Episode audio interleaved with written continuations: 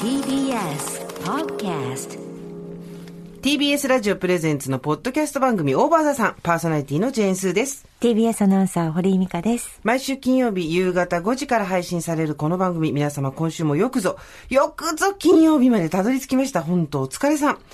まあ土日もね、お仕事っていう方いらっしゃると思います。その方はもう一踏ん張り、よろしくお願いします。さあ、毎回およそ30分、私、ジェーンスーと TBS アナウンサー、堀井美香さんが語らい、皆様から届いたメールを読み、太陽の向こう側をオーバー目指していく、そんなトークプログラムとなっております。よろしくお願いしおます。願いいたします。今日はマスクしたまま、あ、ごめんなさい。ちょっと忘れておりました。いえもう今日はね、本当に化粧も、これっぽっちもしてないものですから。いかがでした？今日はお疲れの日ですか？ああ、今日ど、何してました？今日は。今日私そんなに忙しくなかったです。もともと自分の事務所を休みにしてるので、はいはいええ緊急事態宣言中は、あ本当7割減にしてるので、うんなんで、あの、スタッフもいないし、あ、そう、あ、立派、立派い。まあ、立派立派ってほどでもないけどさ、うんなんかあったらうん困るじゃない、と思って。うん。だけど、だから全然、ラジオ終わって一回家帰って、ちょっと仕事して来てって感じ。うん。うん、だから全然今日は、どっちかっていうと元気な日です。ああ、そうですか。堀井さんは？私は、あの後、まあ、今日ね、ラジオがあったんですよね。そうなん生活踊るをやって、その後、ちょっと事務作業があったの、まあなんかナレーション一本撮った後に、うん。事務作業があったので、今ね、12階のカフェテラスっていうね、社員食堂があるんですけど、はいはい。あれもう全然こう人が入ってない状態なので、なんていうの、ワーキングスペースみたいな感じではあ、開放してるんですよ。おー。その、14時ぐらいからうん。夕方までずっと。で、誰もいないの。うん。すごいいい景色なの、12階だから、うん。でそこで作業してました一人で。事務作業。うん事務作業してまえした。じゃあ結構な時間じゃないですか、事務作業してたの。事務作業してましたね。3時間ぐらい事そう。です。でその前にちょっと銀行にうん。息子の授業料、もう超テンション低いわ。ていうかさ本当に。去年は授業出たんですか？授業出られたんですか？もうあれ本当にあのよ世の中の大学生とかその専門学校生とかの親御さんね。親御さんはどういう気持ちでお金を払ってるんだろうっていうのを本当一回みんなでちょっと聞きたいです。あの、払わないわけにいかないじゃん。いかないです人質じゃないですか。そうですそうです学最終学歴を 引っ提げてのお金を払ってるわけですか本ら。当に、まあ多分行っても勉強しないんだろうけどね。行ったって。まあで、も、お家で？はいリモート？リモートで、で、うん。まあ割と、なんていうんですか、高額ですよね。やっぱ大学ですから。いやー、これね、一年間またね、これ払って、今日払って、あれまた一年間何？通信教育みたいな。放送大学ってことだもんね。そうですよね。ねなんで、なんか、いやー、他の人たちよくね、うん。一気起こらないなと思って、うん一年間。まあ、教授と呼ばれる人たちのその生活があったりとかもあると思うんで、うんうんうんでもちろん準備が大変だったりとかね、ねとはあると思うんだけど、ただ、はい行かないと、フルフルで払うのは確かにちょっと、となんだろうね、この行かないとフルフルが払いたくないこの感じ。どう、どう、どう、どう解釈したらいいんだろうね。まあ多分やってることはきっと一緒なんだよ。そうだよそうだよ行って、授業を受けるっていう内容は一緒なんだけど、定期代がかかんないだけ本当はいいはずなんだよ。うん。でも、いやー、これね、だからもう今のその大学生とかさ、学校に行ってる人たち、まあね、小中高はね、なんとなく気を利かせてやってくれてますけど、これ結構長引いたら2年3年こうやって棒に振るわけじゃないですか。っていうか友達できないよね。そう。誰も知らないって感じだもんね。だって未だにうちのあの息子なんか高校の時の友達となんかリモート飲み会してますからね。まあ、そうなりますよね。うんだって、大学入って学校行って、キャンパスライフとかないわけでしょ。うん、そうそう、サークルもないし、うんはい。サークルもないのか、そうか。ないないないない新刊ももちろんあるわけないし。ないないない。はい。ひたすら授業を。だから本当にこう、なんていうの、そういうの好きな子で、うんこう仲間にこう入り、なんていうの、そういう活発な子いるじゃないですか。うんうんそういう子たちは入ってると思うよ。多分 SNS で繋がったりとか、うんうんどんどん自分からやってると思いますけど、うんできない子はもう本当に、ね自分から行動できない子はうん本当にですよ。今世の中に短大っていうのはあるんですか？短大ありますでしょう。我々が大学生の頃は短大全盛期じゃないですか。そうでしたね。みんな短大か四大どっち行くかって女就性は。職も良かったよね。短大。ねだ。けど、なんか今あんま短大って聞かないなと思って。そうだね。あるにはあるのか。あるけど、まあでも四大に流れてるんだろうね、みんなね。短大の子なんて、ねえ。卒そう業だ前は一ね。回も行かないで。ほんとそうだね。なんかさー、誰が悪いわけじゃ、まあその政府のね、こととか置いといたとしても、誰が、まあこういうウイルスがね、あの世の中に出てしまったことは誰が悪いってわけでもないんだけど、若い子たちに申し訳ないよね。ほんと。あとあの、それこそ、キャビンアテンダントさんうんの専門学校とかさ、もうなんかこの前もやってたけど、卒業式、だから2年やって、その採用試験がなくって、うんうん。まあ普通のところに本来だったら80%決まってたとかいう専門学校の人たちがやっぱ受けられなくて、そうよね、募集がないんだもんね。そうです、そうです、そうです。そうよね。ねえ、なんかさ、うん。もう採用もだから、なんだろう、こう、新卒、まあまだこう、新卒、なんていうの、授業みたいのがあるじゃないですか。うんうん新卒の子がめ、ね。なんかね、ね。うん。めでられるみたいなのがあるので、やっぱみんなこう、卒業して2年目でも3年目でも新卒扱いにできるように留年したりとか、うん。そうそう、なんかそういうのを取ってます。お友達のうちもう、ん。息子さん、最後の大学1年は全然通え、だ就活とかがすごい大変で、うんで、もうとにかく入った会社にとりあえず入りましょうっていう、んんその、んそうだね。希望がどうのとかじゃなくて。選んでられないみたいなねそうそうそう。っていうの聞くと、いやーなんか若い人たちにさ、もうちょっと、まあ、経済がそもそもね、あんまり良くないからあれだけど、うん。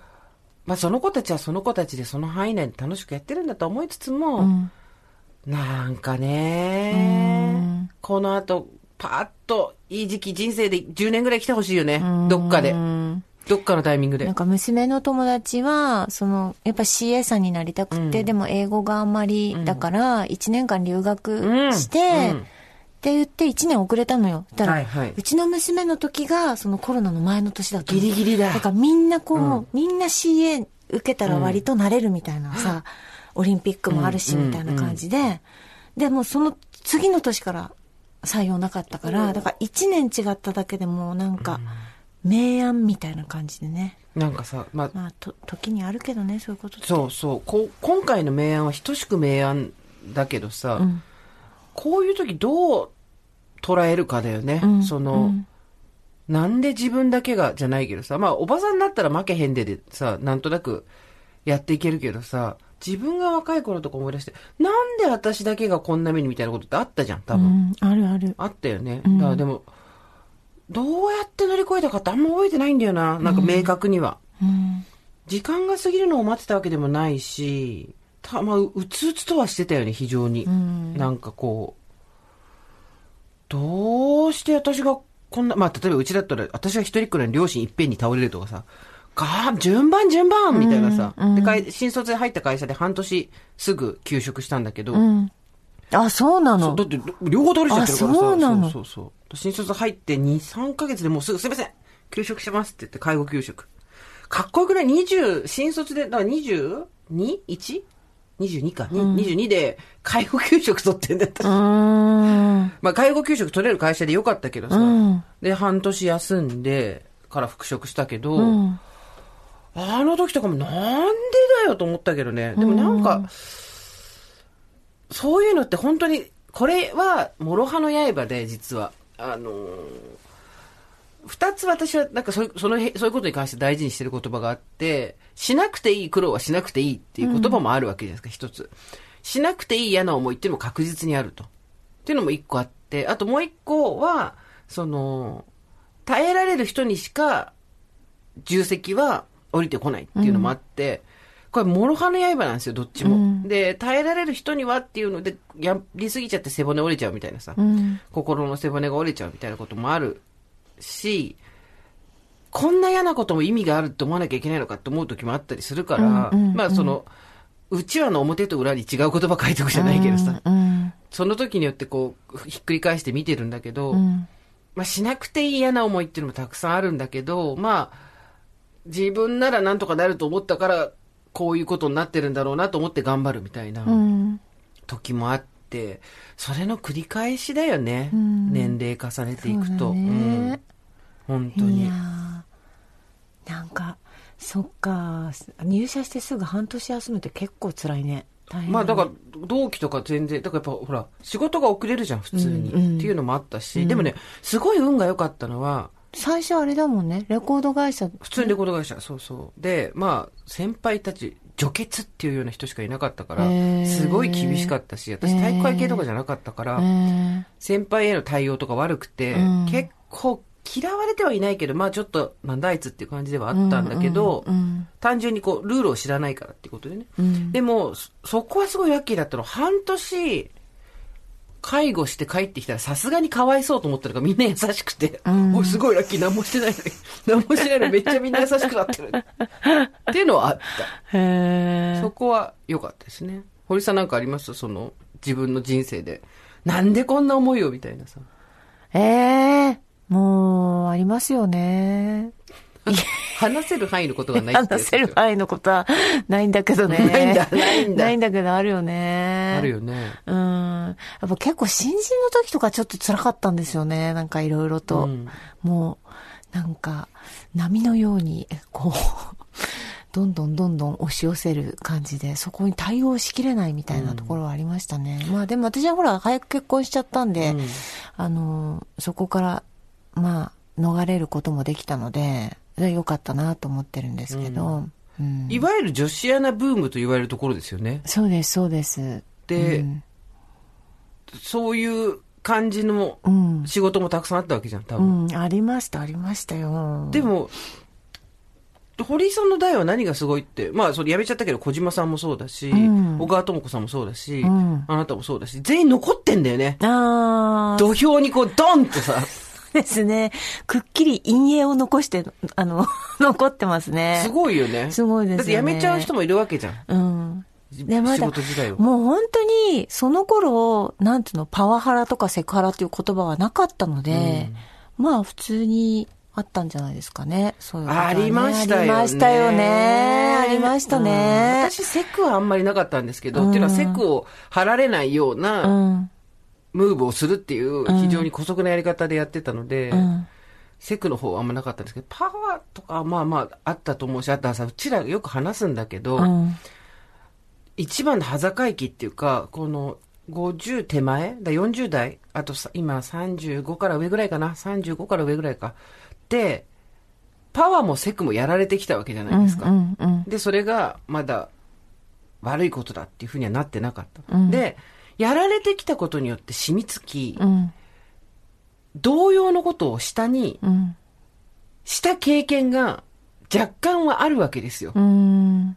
その、今だったら完全にアウトって言われるようなパワハラとか、まあ発言だって、殴ったりとか蹴ったりはもちろんしないけどさ、あとモラハラ的なことだったりとか、今の尺度に合わせたら、完全にアウトっていうことは多分やってきてる世代だと思うんだよね。やられてきて、それが当然とされてきた。おかしいなと思いながらも、生き残る過程で順応していっちゃったこと、ところがあって、うん。で、あ、やっぱこれおかしかったんだって気づいて40代みたいな。うん。だからさ、罪状があるわけですよ。現在をしょってるわけですよ、我々は。そうだね。これとどう向き合っていくかっていうのは結構大きいうん。テーマで、私の中では。うん。多分根底にあるからね。そうなのよ。ちょっとね。DNA 持ってるからいや、ね。DNA は言い過ぎだけど、DNA だともう太古からになっちゃうから、DNA は言いち過ぎだけどょっと持っ、てるからね。あの時代のまあ何らかの。すすり込まれてはいるからさ。えー？なんで？みたいな時はちょっとあるよね。で、あとやっぱり、口も手も出さないけど。そう。で、私たちはさ、その、残ってきてるわけじゃん。うん。残ってきてるっていう時点でやっぱりもう、ねダメまずなんですよいね。まずいねだから。もうだからもう本当に、それを考えるとね、まあこの番組のあのディレクター、片付は20代ですけど、まだ。うん。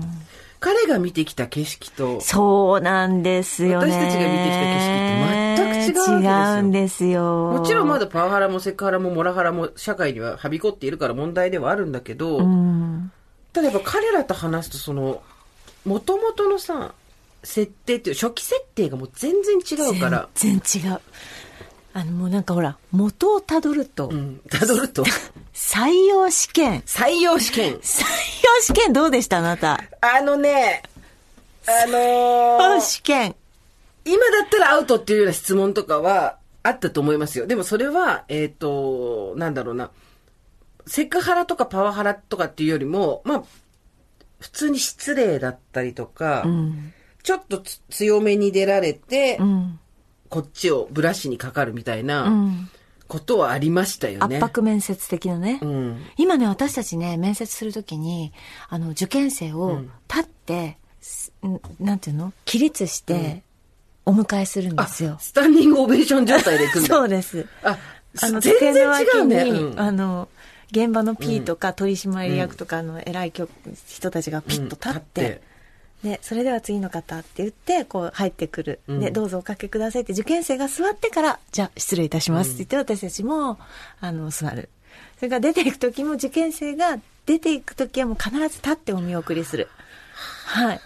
もう圧迫面接とかありえないですし絶、対ダメだよね。はい。ご家族のことを伺ったりとかも絶対ダメですし、あったね、家族のこととかね、別はい、にね。そうです、そうです。だってほら、昔ね、それこそ、なんか私はまだ全然経験してないですけど、なんか本当にいい時代というか、バブルの時の人たちはもういろんな採用試験の噂とかもあるじゃないですか。はい。あと、あの、それはね、ハラスメント云々ではないですけど、うん拘束するために一泊旅行に行かせるみたいな、ね。そうそう、ホテルにかうん軟禁されるとか。それはそれでアウトだからね。他の会社行かせないためでしょ。高級高級ホテルにうん。なんか軟禁されたとか、軟禁されるねまあいろんなことがありますよね。そう。うんだその、オーバー50の人たちはさ、もちろん、その、意識してる人たちはたくさんいると思うんですけど、この40代っていうのが、まあ中間管理職うん。の、下の方の中間管理職で、まだ。で、新卒で入ってきた子たちとはもうカルチャーが全然違う。うんで、昔の人はさ、言い方悪いけど、カルチャー全然違うけど、いわゆる叩き直すみたいな、はい。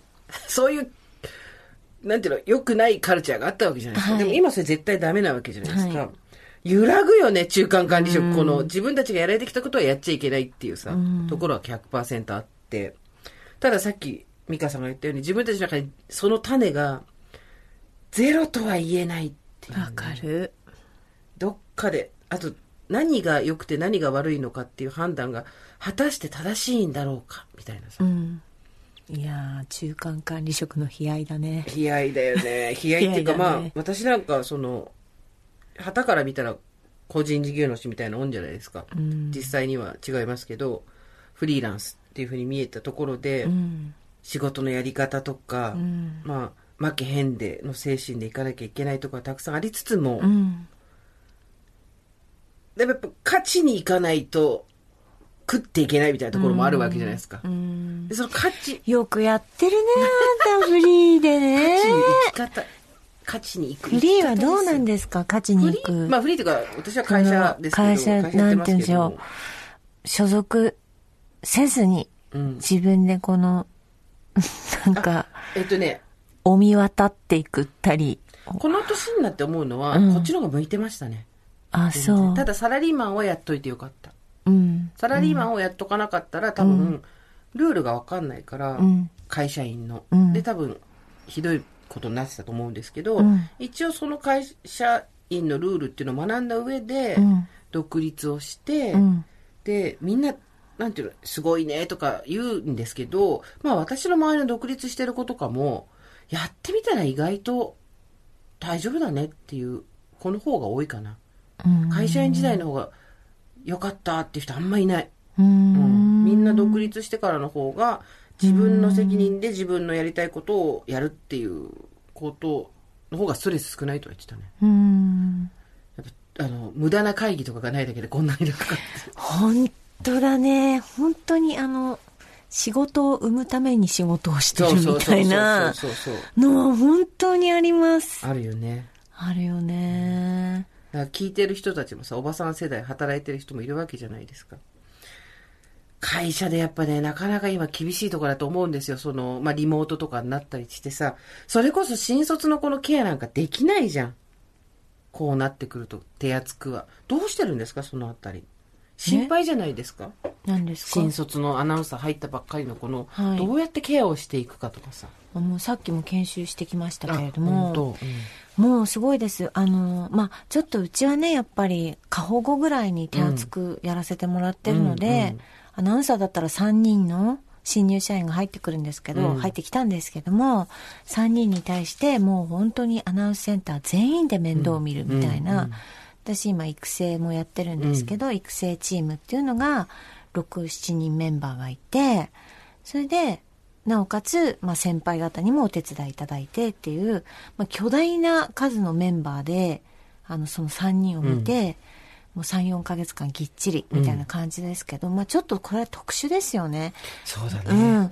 なかなかそこまで恵まれないね。いやいやいやいやいやいや、うんこれはちょっと過保護すぎるなって私も思ったりするんですが、なんか NHK のそのアナウンサーで、こう、こっちに来た子がいて、うんうんああ、はいはいはい。そうそう。で、んその子に聞いたりとかしたら、やっぱ NHK なんか2週間ぐらい、2、3週間研修しても地方にみんな飛んでって、そっからもう自分で、自分でなんか、いろいろと学ぶっていうか、なんか先輩の技術を盗むみたいなことらしいので、まあ、会社によっても違うんでしょうけど、ね。そう。だその、どこまで手を出すか、手を貸すかとか、うん。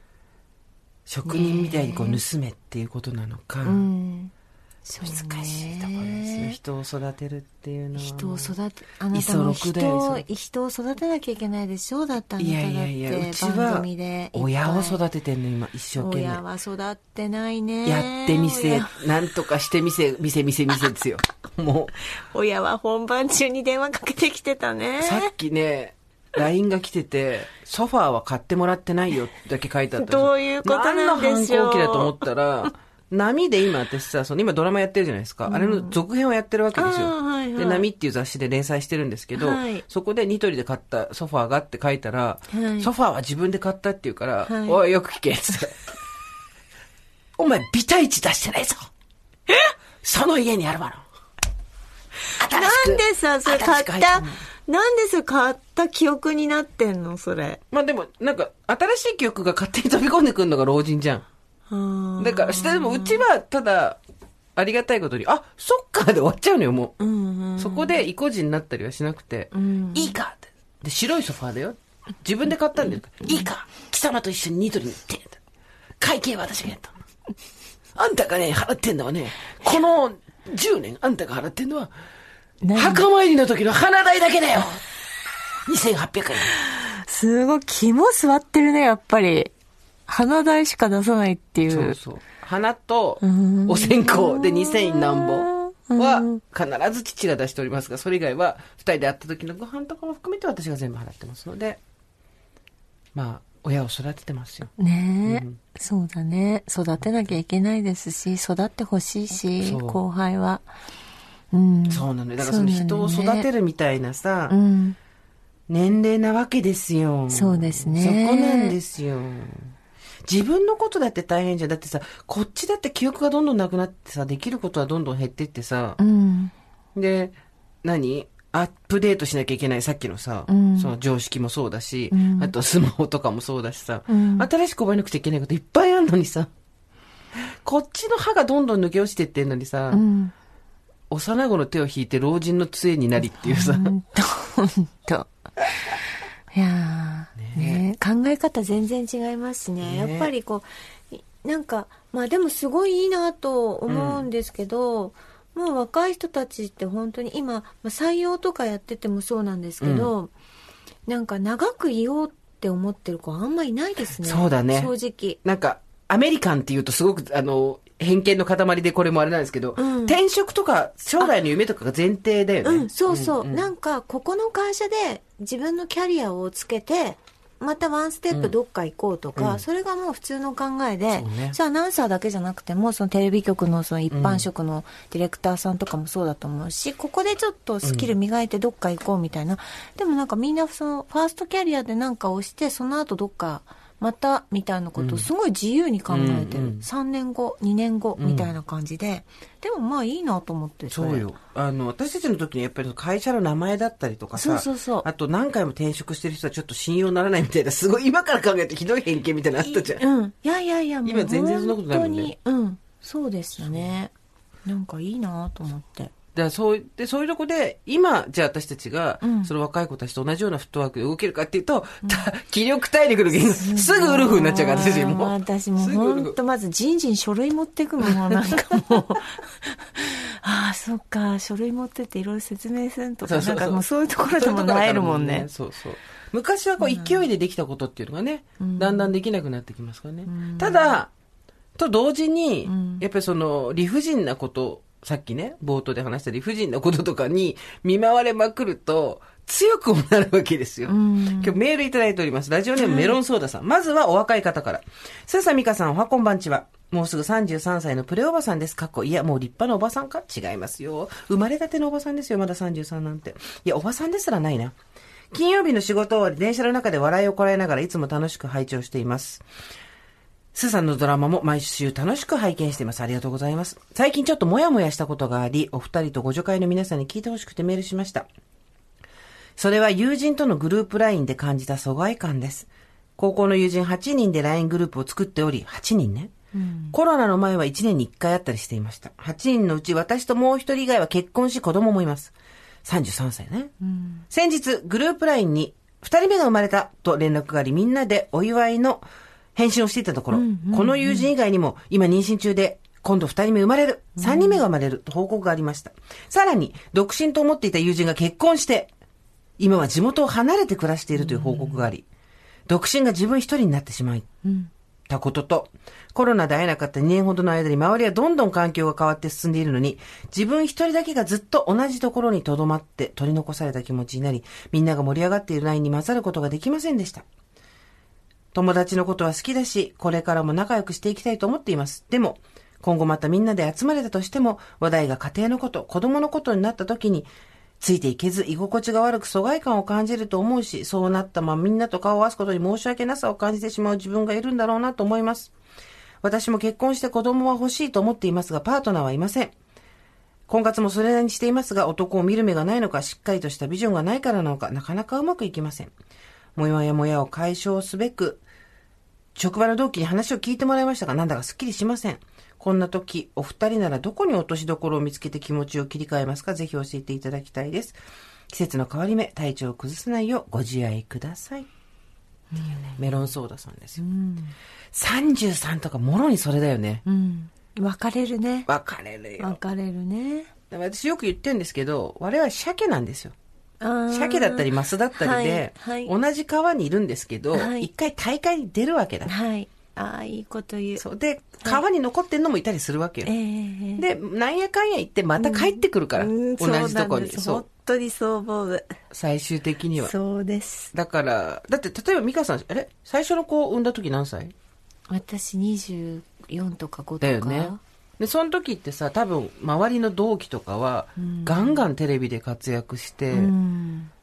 他のね、同い同世代の子とかもバンバン遊んでっていう時に、子育て。うん。まあ、自分で選んだこととはいえ、ええとうんみんなと違うなって思う時もあったと思うんですよ。うん。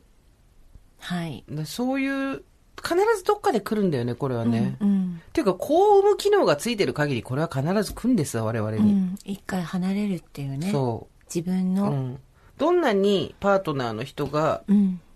家事育児に参画しようが、何しようが、自分の肉体でこう育てて産むっていうのをやると、やっぱどうしたって2年ぐらいはさ、うん。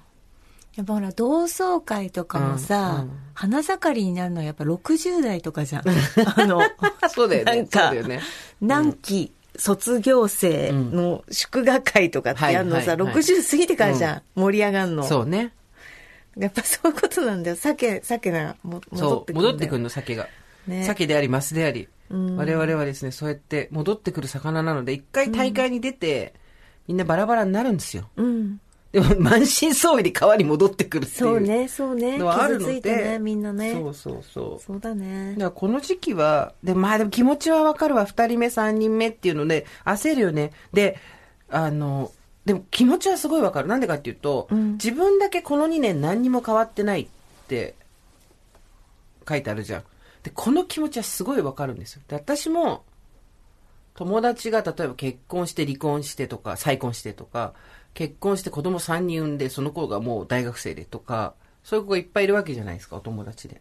で、この10年私だけ何も変わってないんだよねって言ったら、アホかって言われて、んあんたが一番変わったわって言われたんだけど、うんただ、あ、言われてみればって感じなんですよ。私はもう、ずーっと変わらず同じことをやってるような気になっていて、なんだろう、やっぱり結婚したり子供を産んだりとか、そういう、なんていうの、ライフステージが変わるみたいなさ、うんうんことがうんないと、マンネリうんはあるよね。うんまあ、積極的にそっちに行ってないから当然なんだけどさ。うんだから、メロンソーダさんの気持ちはわかりますよ。多分メロンソーダさんも23の時に比べたらめちゃくちゃ変わってんですよ。そうだよすごいね、進歩もしてるし、変化もしてるんです。だけど、いわゆるそういう、なんつうの、結婚した、法律婚をしたり、まあ事実婚でもいいんだけどさ、子供を産んだりとかしないと、ガラッと変わった気がしないんですよ。うんでもまあね変わったからといって結婚して変わったからといってまあみんながみんな幸せっていうわけでもないかもしれないしねそれとこれとはまた別なんですよね。うんただなんか変わったっていう BCG みたいなの欲しいんじゃないの？打ったっていう、うんうん予防注射打ったみたいなさ。うんそうね自分だけいつまでも免疫がないみたいな感じがするんだよ。うんうん私もそれはあるよ。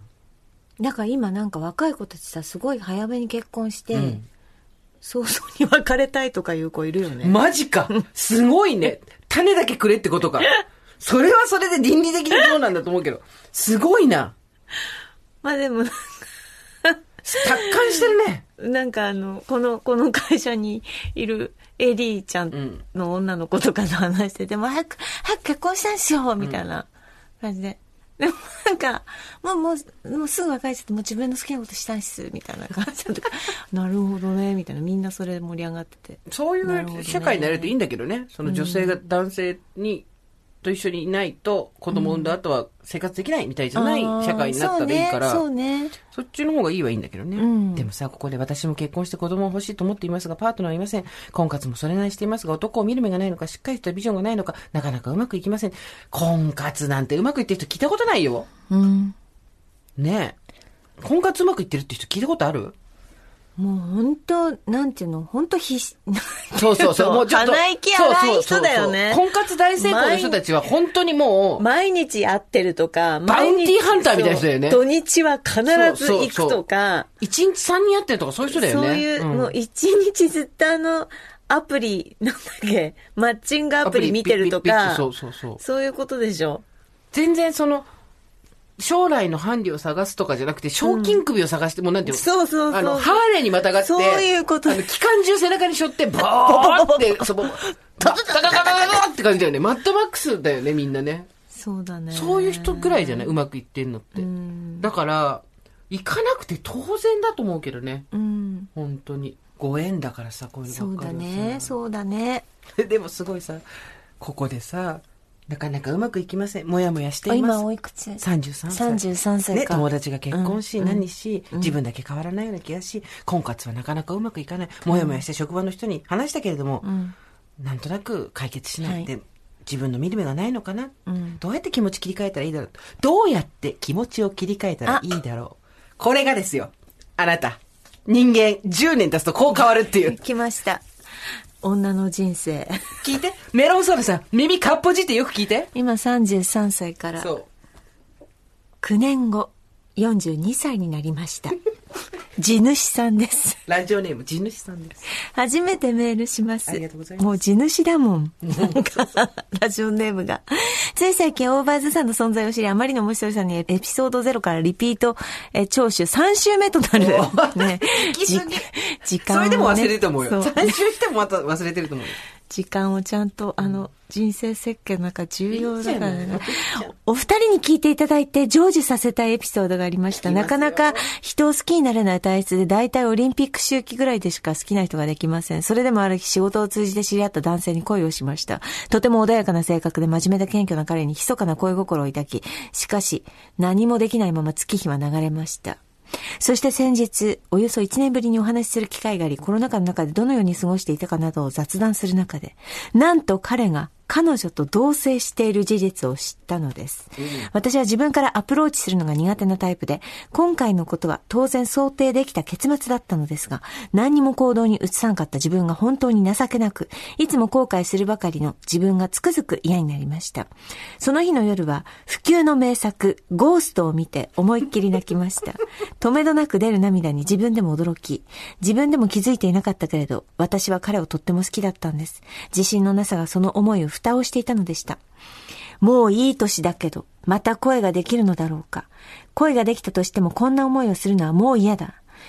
いつまでも情けないおばさんやってちゃダメだ。そうだ。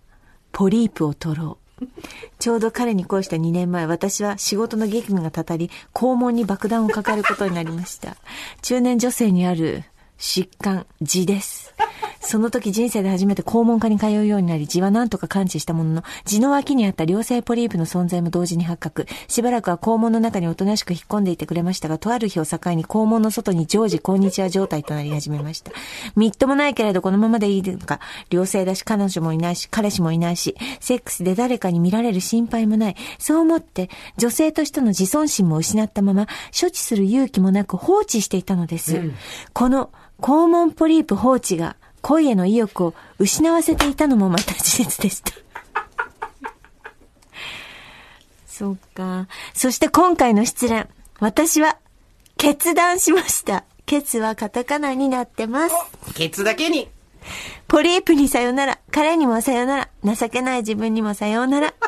綺麗な私になって、また恋をしよう。そうだ正直デリクエートな部分にメスを入れることは恐怖この上なかったのですが、手術時間はあっという間の3分ほど。え手術前、肛門と同じ位置に切れ込みが入った紙パンツを履かされ、手術台にうつ伏せになり、肛門部分を何かの器具でぐいっと開かれた状態で放置され、何の恥ずかしめだと思いながらドクターを待っていたのですが、そっちの時間の方がよっぽど長く、麻酔のおかげで痛みも大したことなく、切れ字程度。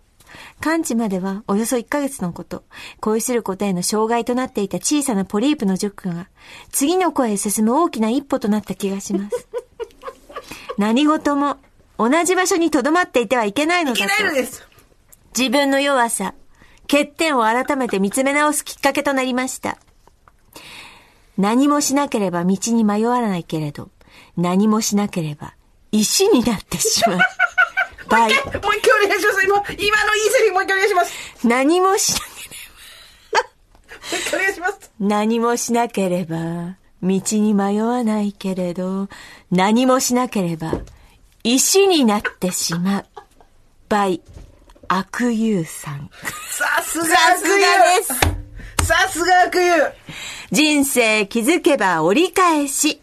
立ち止まってる暇はない。ない次の恋はきっと泣かない恋にする。いいね落ち込んだりもしたけれど、おばさん人生に笑いと希望を与えてくれるお二人に感謝の毎日です。それでは歌っていただきましょう。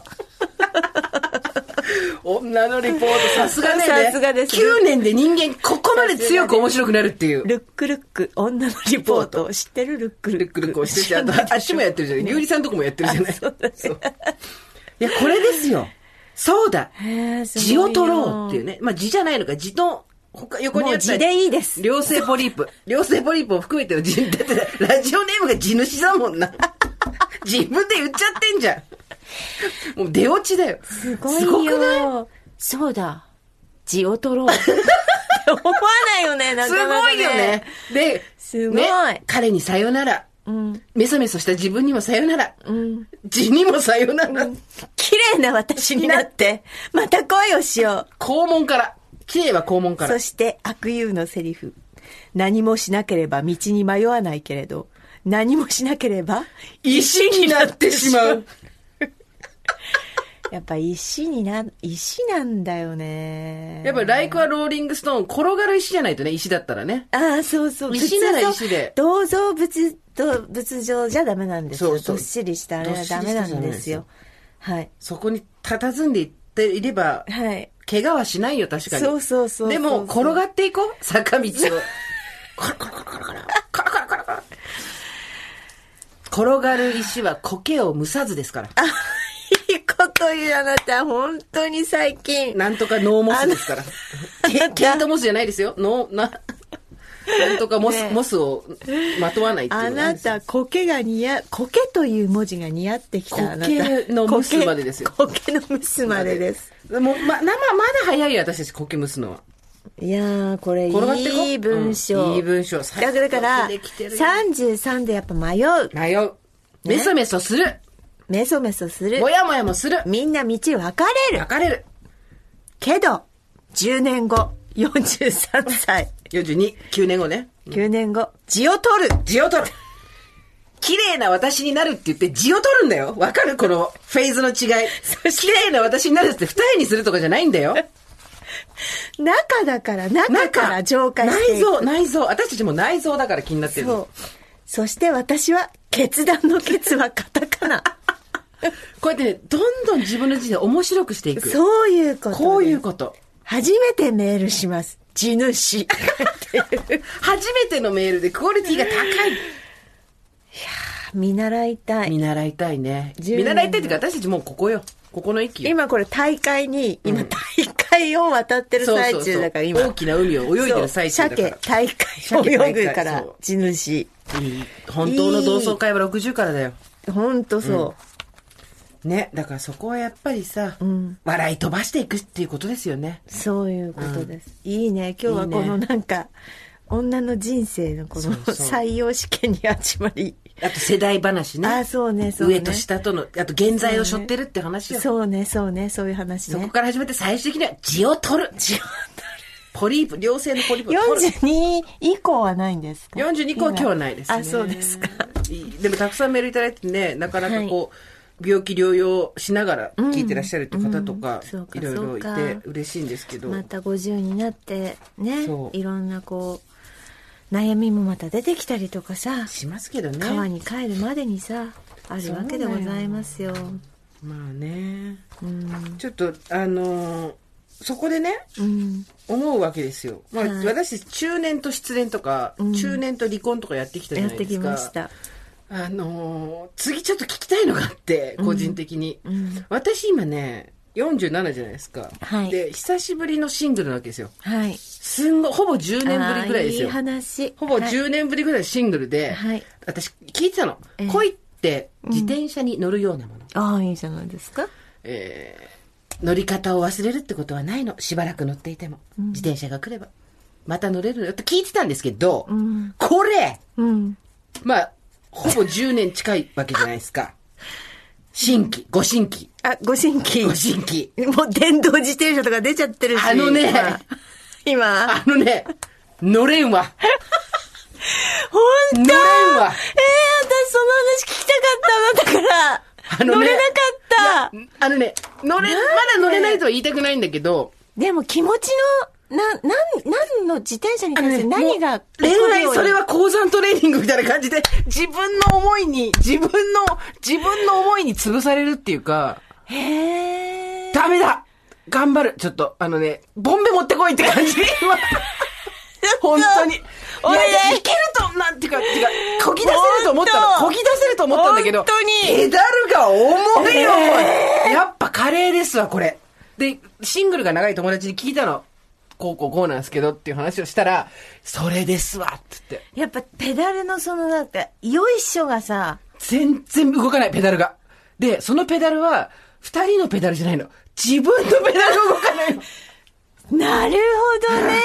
二人乗りじゃないから。向こうの家に行くまでの自転車のペダルがまず焦げないって、そういう状態。なんか体力なの？それと気持ち気力体力。まあ、まあ結局最終的にウルフだよ、すべては。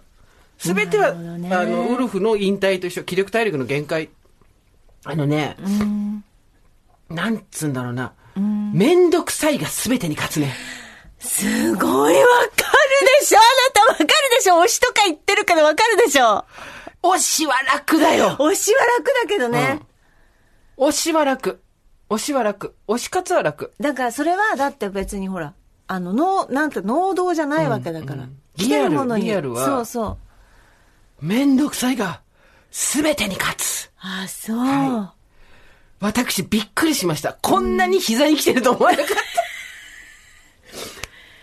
あの、グルコサミン持ってこいですよ、本当に。小森屋さんに来てもらわないと。恋愛グルコサミン持ってこいですよ、本当に。コンドロイチンね。コンドロイチン持ってこいですよ、本当に。いやー、びっくりした。聞きたかった、それ。だって今まで狩猟民族でさ、はいガツガツガツガツ100カーでやってきたのにさ、はい、あるね。あとさ、なんていうの、こう、あの、二人三脚だから、うん向こうの気持ちと合わないとダメなんですよそれねわかる。ねわかる。あの、昔は、ちょっと若い時は、ん。こっちがなんならあっちもなんならみたいな、割と、でそれ思い込みってことでしょ？そう、ん。嫌、嫌でもうんうん。好きでもどっちでもいいんだけど、なんか気持ちの確認作業みたいなのも、あ、この人あんまり私に来てないなとかさ、なんかそういうのはまあ、あったわけじゃないですか。もうさ、なんか、びくともしない人っているもんね、なんか。でなんかさ、全く息してるだけで、そういうこととは一切私、関与しておりませんのでうんっていうね、人にが。20代でさ、恋愛をしてた時って、基本思い込みの爆走だったじゃん。そうね、そうね。だから相手の気持ちも考えず、自分の思い通りにならないことに泣いたり、わめいたりだったじゃないですか。で、30になると、まあ人には気持ちというものが自分と同じようにあるっていうことを、概念としては把握するわけですよ。で、それによって、お互い傷つきたくない、転びたくないっていう感情から、ずーっと、リリリリリリ、リもうね、リリだけで3年ぐらい使うってわかるあの、お互いリリリリリリ、牽制球投げてるだけで、なんもこう、点が1点も入らないみたいな。わかる一塁からちょっと足がないして、こう、バタバタバタ戻るみたいな。クッてこう、と、投手がクッて後ろに向いて、パッて投げてみたいな。そういう、なんかもう、駆け引きっていうと綺麗な言葉ですけど、もうなんて、お互いの気持ちを絶対先に出さないみたいな、傷つきたくないからみたいな、リーリーリーリーで30代が終わっていくわけですよ。で、40代になると、もう相手も大人、こっちも大人、ね、全員大人だ。登場人物全員大人。で、えー、まあ、間合いも頃合いも分かって、そ、そこそこみんな経験もあるっていう中で、新しいことを、それ、ちょうどこうさ、で精神的には一番整ってるわけ。勝ち負けではないと。そうですね。そうですあのー自分のね、先に気持ちを出した方が負けとかでもないと。そうですすべて理屈で分かった上で体が動かない。全く体が動、おわ立てないみたいな。でね、んこっちでね、暴走球出してね、こう、球投げるじゃないですか。投げてもね、びくともしないのも。びくともしないで目つぶってるその人に投げちゃうから、もうズコーンみたいな。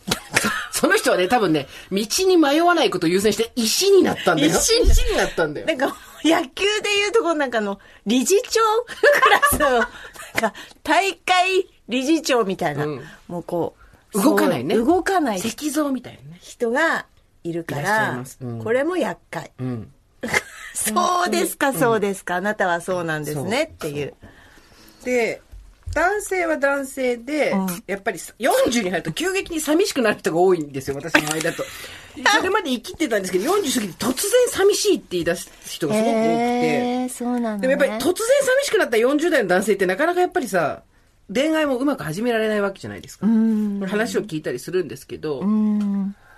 難しいね。とにかくこ恋愛コンドロイチ早く持ってこいって感じ。うん。いや、10年ぶりのやっぱご新規大変だわ。これ。頑頑張るわ。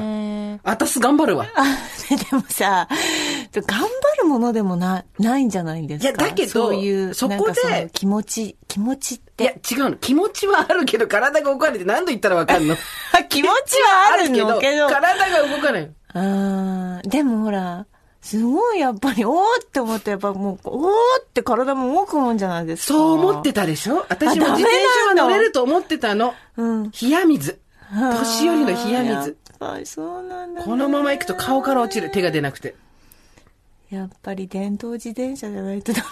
でも、ちょっとね。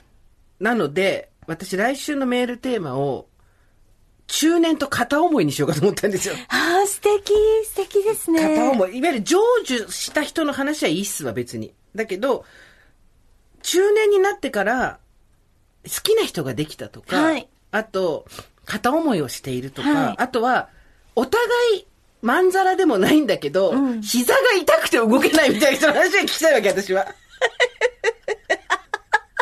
お互いまんざらでも、向こうのベンチとこっちのベンチで、目は合ってんのよ。うんだけど、お互い立ち上がれないっていうさ。わかる。ああ、すごいわかるね。うん。そういう、中年と片思い、うん。ニョロニョロ、膝が痛い、ニョロニョロっていうね。うん知りたいですわ。いやー失恋、離婚と経てね、ついに片思い、概念のところに行きました。私もやっぱこう旦那さんいますけど、はい。まあ、おおって思う時はありますよ。素敵な人がいるなってことだよねお。ってね。うん。やっぱでも、そっからね、めんどくさいですね。なんか浮気をしない人ってうん、どういう人なんだろうと思って、例えば伴侶を愛してるとか、倫理観が強いとか、あとは、その、何が大切かをすごく分かってる人とか、いわゆるだから、尊い人として私ランキングしてたんですけど、うん違うん違う、これですよ、めんどくさい人だ。私がそうだ、そうじゃないですか、私がめ結んどく、局。すべてはめんどくささが勝つめんどくさいですよね。いや、今から LINE とかするんだとか思うとめんどくさいですよね。もうね、さ、はい、カットっていう感じ。はいお疲れ様お疲れ。です今日、ジェイソンさんクランクアップです何も撮ってねえ。1ミリも撮ってねすーちゃん頑張ってくれよ。いやー、びっくりした。頑張るよ。頑張る。膝を壊さない程度に頑張る。私たち、セサミン飲んで頑張るわ私。たちも今膝だから、膝。あと足首ねじったりしないようにして頑張るわ。そうですね。なんかもうさ、昔ね、30代の時とかに、もうさ、いちいち知り合ったりとかデートとかめんどくさいからもう、ほっこり縁側から始めたいよとか言ってたじゃん。そういう時期あったけど、今がそれ。あの時のそれなんてそんなもんじゃない。あのね、生き死にをかけてそれ。生死をさまよう感じで縁側に座らせてくれって感じ。縁側の向こうは三途の川だから。ここで縁側に座らなかったら私三途の川を渡ることになるの。ドンって押されたらもう、崖からもうお落ちるから、ドン。はい。ということで、えすべてがめんどくさいが勝ってしまう中年のお話も今日この辺までにしておきましょオーバーザさんでは皆様からのメッセージをお待ちしております。送り先は番組メールアドレス over.tbs.co.jp over.tbs.co.jp でございます。アルファベットはすべて小文字で over です。う。そして、えー、堀井さんの本、音読教室、現役アナウンサーが教える楽しくて上手くなる音読テクニック、好評発売中です。出版社は完全です。完全で検索してみてください。ジェーンスー原作ドラマ、生きるとか死ぬとか父親とか、こちらも毎週金曜日深夜0時12分からテレビ東京で放送中。今日は何話ですか？今日は4話です。今日は4話目で、全何話でしたっけ？十何話じゃない？にで12とかかね12とか11で。で、今日は、ハライチのそうだ岩岩井さんね。、なので出ますので、うん。ぜひご覧ください。それではまた金曜日の夕方5時、オーバーザさんでお会いしましょう。ここまでのお相手は、TBS アナウンサー堀井美香とジェーンスーでした。オーバー TBS Podcast 白村聡太今度のオーディオムービーは聞くと恋がしたくなる恋愛ドラマ綺麗ですね天然マイペースだけど魅力的な白村聡太。